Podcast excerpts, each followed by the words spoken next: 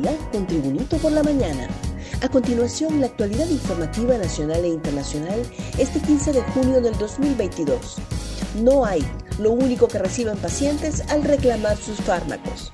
Los pacientes del Hospital Escuela denunciaron que en el centro asistencial no hay diclofenaco, levotiroxina, entre otros medicamentos, por lo que exigen a las autoridades abastecer la farmacia. Según los pacientes, acuden al centro asistencial porque no cuentan con los recursos para pagar su atención y medicamentos en el sistema privado, pero el poco abastecimiento en los centros públicos pone en riesgo sus vidas.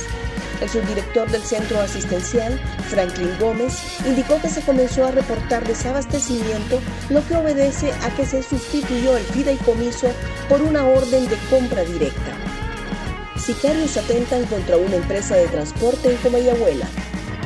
Dos hombres a bordo de una motocicleta atentaron la mañana de este miércoles contra la empresa de transporte Quinqueños, ubicada en Comayagüela. Dicha empresa realiza sus actividades de transporte de Santa Bárbara hacia Tegucigalpa. Según testigos, uno de los hombres disparó desde la motocicleta contra una unidad que afortunadamente se encontraba vacía. Transporte Junqueños en el 2020 ya había recibido un atentado.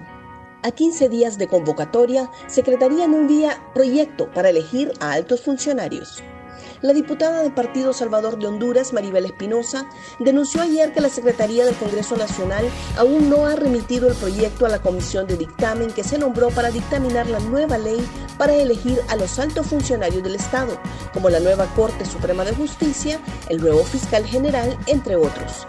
Cuando faltan 15 días para iniciar el proceso de elegir a los nuevos integrantes del Pleno de la Corte Suprema y al fiscal, la Secretaría del Congreso Nacional aún no remite a la comisión que nombró el presidente del Legislativo para dictaminar el proyecto que envió la Secretaría de Transparencia para elegir a los altos funcionarios de gobierno. Y en esto yo quiero salvar mi responsabilidad, manifestó Espinosa. Más noticias nacionales con Tribunito por la Mañana. Universidad Nacional Autónoma niega intento de secuestro en pasillos.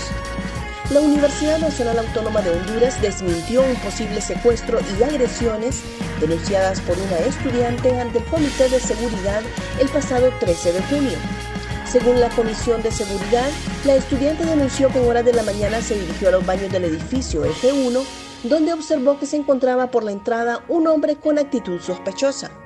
Según la información oficial de la UNAD, no hubo intento de secuestro dentro de las instalaciones universitarias y no se tiene conocimiento de la sustancia que pudo haberse rociado y que la joven mencionó. Boni se convertiría en huracán al tocar suelo hondureño. El sistema de baja presión denominado Boni se podría convertir en huracán al tocar suelo hondureño el próximo fin de semana, advirtió el Centro de Estudios Atmosféricos, Oceanográficos y Sísmicos CENAOS.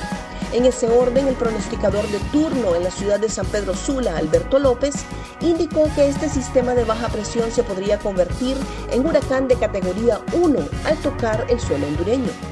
Actualmente el sistema se encuentra en el oeste del Mar Caribe y pudiera convertirse próximamente en una depresión tropical, según el Centro Nacional de Huracanes en Miami.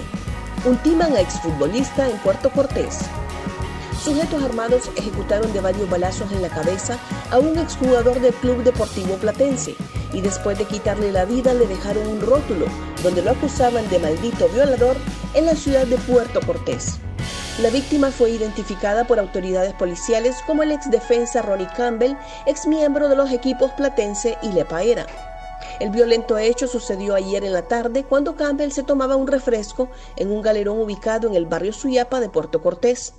Después de cometer el crimen, los victimarios huyeron del lugar con rumbo desconocido.